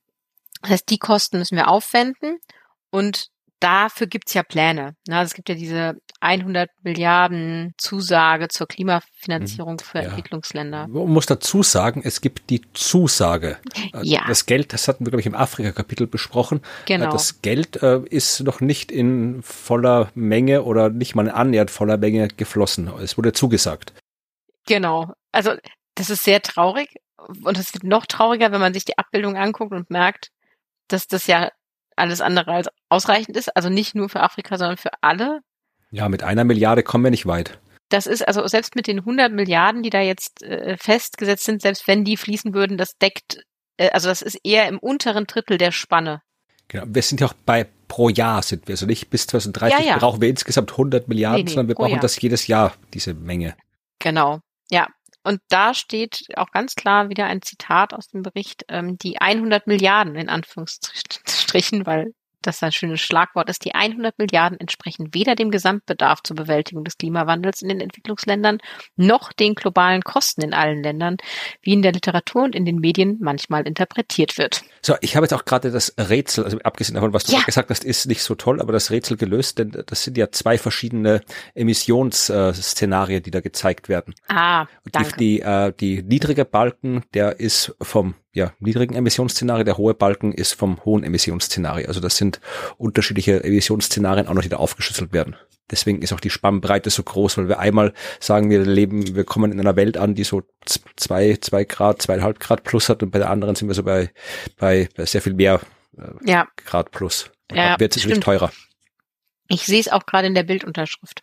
Die hatte ich mir nämlich abgeschnitten, äh, um in die Abbildung in meine Notizen zu packen. Aber es steht tatsächlich dabei. Also die durchgehenden Balken, die sind für das niedrige Szenario und die mit den gestrichelten Linien sind für das hohe Szenario. Genau. Dann hat sich das auch ja. geklärt. Super. Boah, sehr gut, vielen Dank. Das äh, so zu den Finanzen ähm, global gesehen für Entwicklungsländer. Also das ist jetzt nicht so wirklich äh, rosig, um das mal so zu sagen. Und äh, dann wollte ich ja noch, und das, das, das hat mir dann halbwegs äh, Freude gemacht im Finanzteil, ähm, noch darüber sprechen, über diese schönen Dinge mit dem tollen Namen. Wie hießen sie noch? Kannst du dich erinnern? Dinge mit schönen Namen. Ja, die ich beim äh, letztes Mal erwähnt habe. Die Rio-Marker. Ach die, ach die Rio-Marker, genau, genau, genau, die Rio-Marker. Ich erinnere mich jetzt wieder, ja.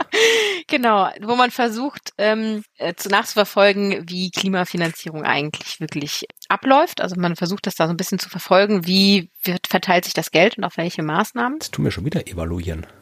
Ja, natürlich. We have to. Wir müssen.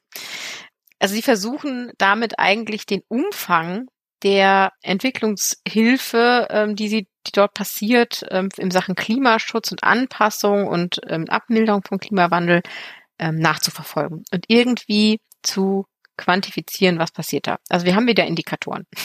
und da habe ich eine, eine Quelle, die ich dir verlinkt habe im Dokument und die, wo wir vielleicht die Abbildung auch rausschneiden können mhm. für die Leute, die hier so schön zuhören und auch alle wissen wollen, was Rio-Marker sind. Das ist äh, ein Dokument, das erklärt, was Rio-Marker sind. Und auf Seite 7 gibt es eine sehr schematisch simple Darstellung, ja. was äh, Rio-Marker sind. Denn ein Rio-Marker geht von 0 bis, bis 2. Also 0, 1, 2 sind die Werte, die dieser Marker annehmen kann. Aber können die alle nicht ihre Grafiken vernünftig skalieren? Das ist ja auch schon wieder unscharf hier, die Schrift. Das ist von der OECD diesmal. Ja, ja, stimmt. Das ist nicht das IPCC diesmal. Ja, ich weiß nicht, vielleicht ist das so ein Ding. Ich finde auch die Farbgestaltung, aber gut.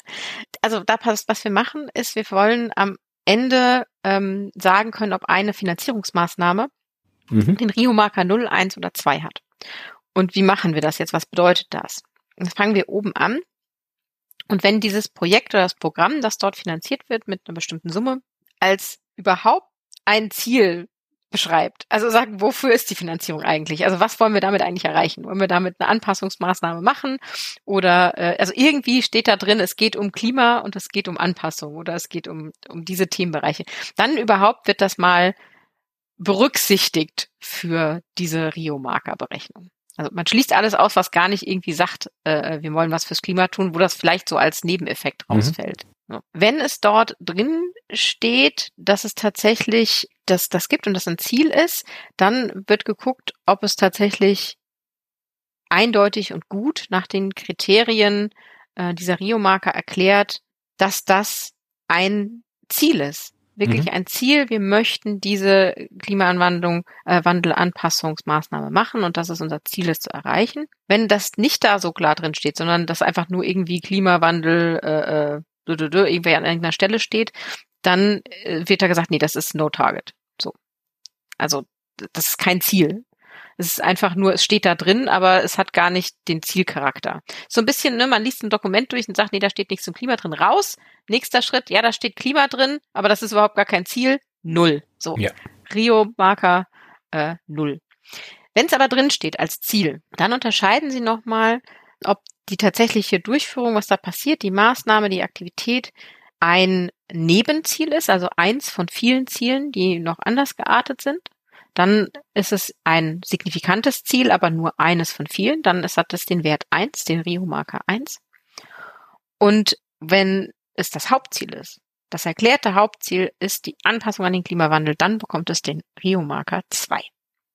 Okay, also es gibt 0, 1 oder 2. Ja, 0, Genau. 1, 2. Und je nachdem, was wir da so machen, also ist es ein gar kein Ziel, 0, ein wesentliches Ziel, 1 und das absolute Hauptziel oder der absolute Grundsatz dieses Projekts und dieser Finanzierung, dann ist es eine 2. Okay, gut, wenn jetzt drei Möglichkeiten hätte man sich auch die Zahlen sparen können. Also deshalb muss man sich so träge man. durchnummerieren.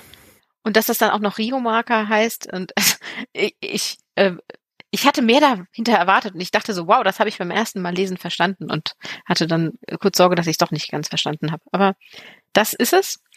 Äh, was daran ein bisschen ja kritisch kritisch ist, ist, dass gerade der der Bereich eins, also die Zahl eins, es ist ein wesentliches Ziel oder eins, also eins der Ziele, ist, dass das natürlich ja sehr unterschiedlich von Ländern und, und Sektoren gehandhabt wird, was man da jetzt so zählt und was nicht, was die Vergleichbarkeiten sehr einschränkt. Also Mhm. die haben eigentlich ein sehr, sehr ausführliches, hundertseitiges Dokument, was jetzt unter welche Kriterien zählt, aber das ist natürlich immer wieder so ein bisschen Interpretationssache und sie schreiben dann eben auch drin, dass die Geldgeber dazu neigen, die Zahl der Aktivitäten in ihrem Portfolio, die tatsächlich Anpassungsziele verfolgen, doch ein wenig zu überschätzen. Okay. Wer So. hätte das gedacht? Also wer, genau, also wie aussagekräftig sind dann die Marker, ne, ist dann ein bisschen, ein bisschen schwierig. Also das richtige Beispiel, wie es aussieht am Ende, ist Seite 10 oder auf deren Nummerierung Seite 9. Da ist unten Example of Scoring, not including all fields. Und da steht dann ah, da. ähm, Okay. Provider, also wer hat das geliefert? Deutschland. Ähm, äh, wel, welches Land hat das äh, Geld bekommen? Marokko. Was wurde, wie ist der Titel des Projekts? Solar Power, Power Plant. Die Finan das Finanzierungsinstrument, die Summe, der Sektor und dann bei Mitigation, also bei Abmilderung eine 2, der Rio-Marker 2, weil es gibt auch Rio-Marker für, Anpa also für die Abmilderung und bei Anpassung 0 Okay. das finde ich jetzt nachvollziehbar, dass so eine Solarenergieanlage für die Abmilderung 2 hat, aber für die Anpassung eine 0.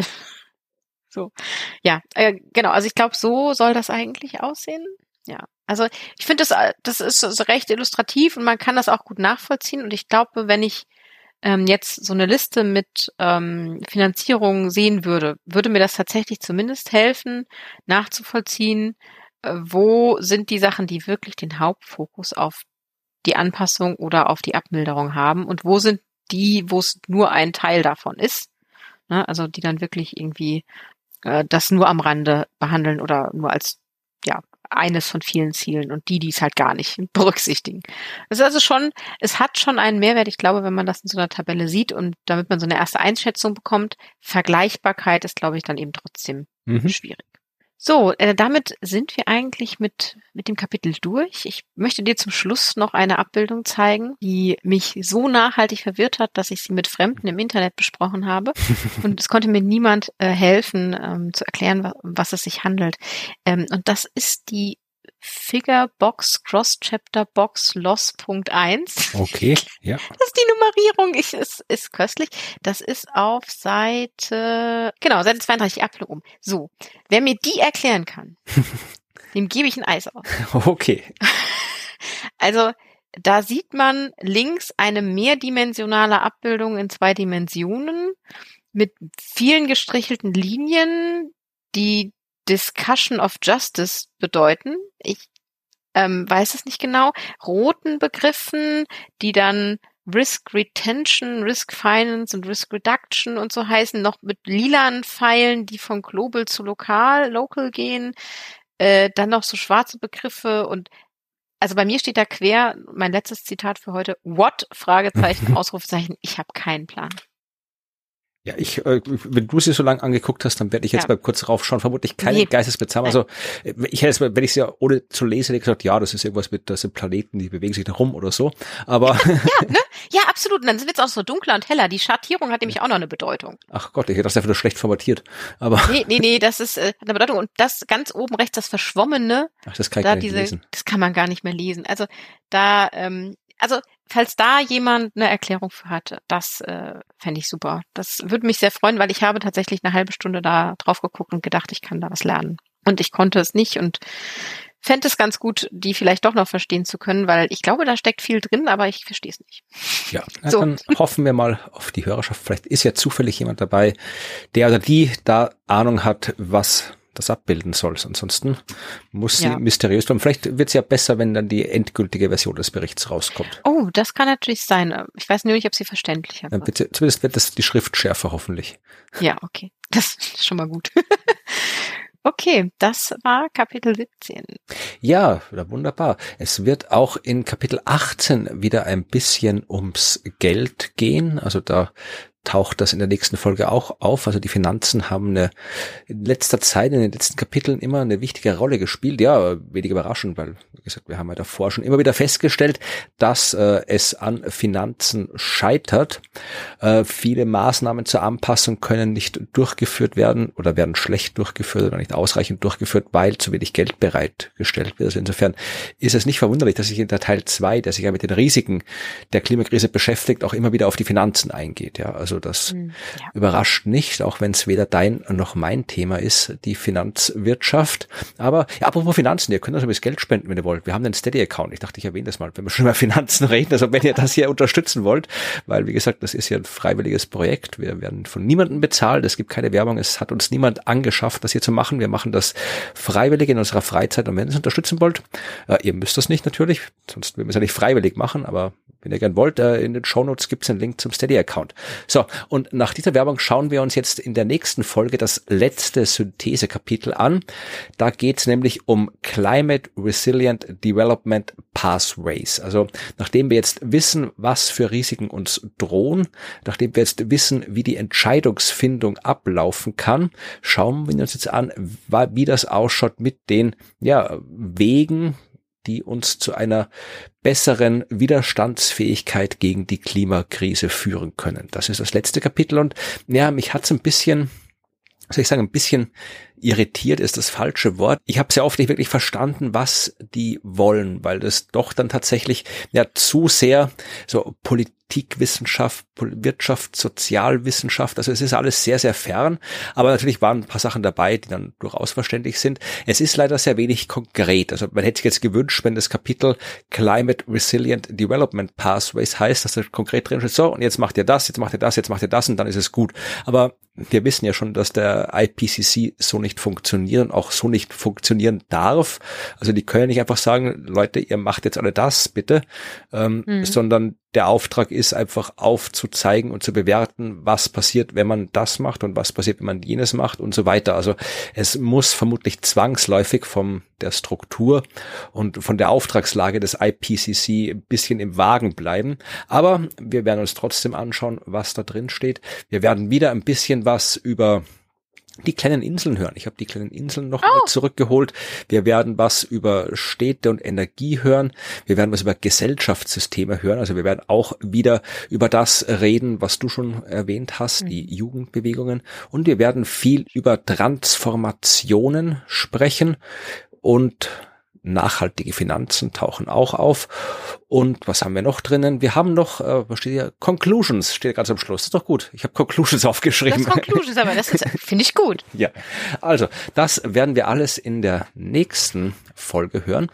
Und bis dahin könnt ihr uns gerne noch Feedback geben. Also wenn ihr in der Lage seid, diese mysteriöse Abbildung zu erklären, die weder Claudia noch äh, das Internet äh, verstanden ja. hat, dann äh, ja, schreibt uns bitte eine E-Mail.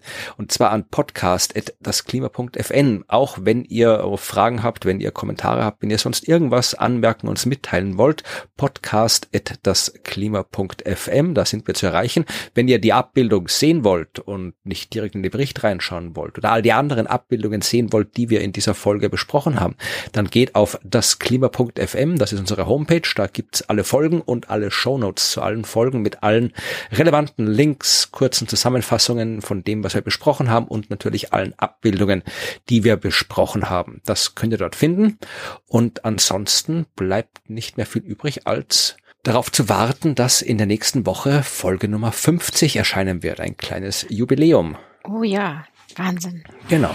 Wir hören uns dann in einer Woche wieder. Bis dann. Tschüss. Tschüss.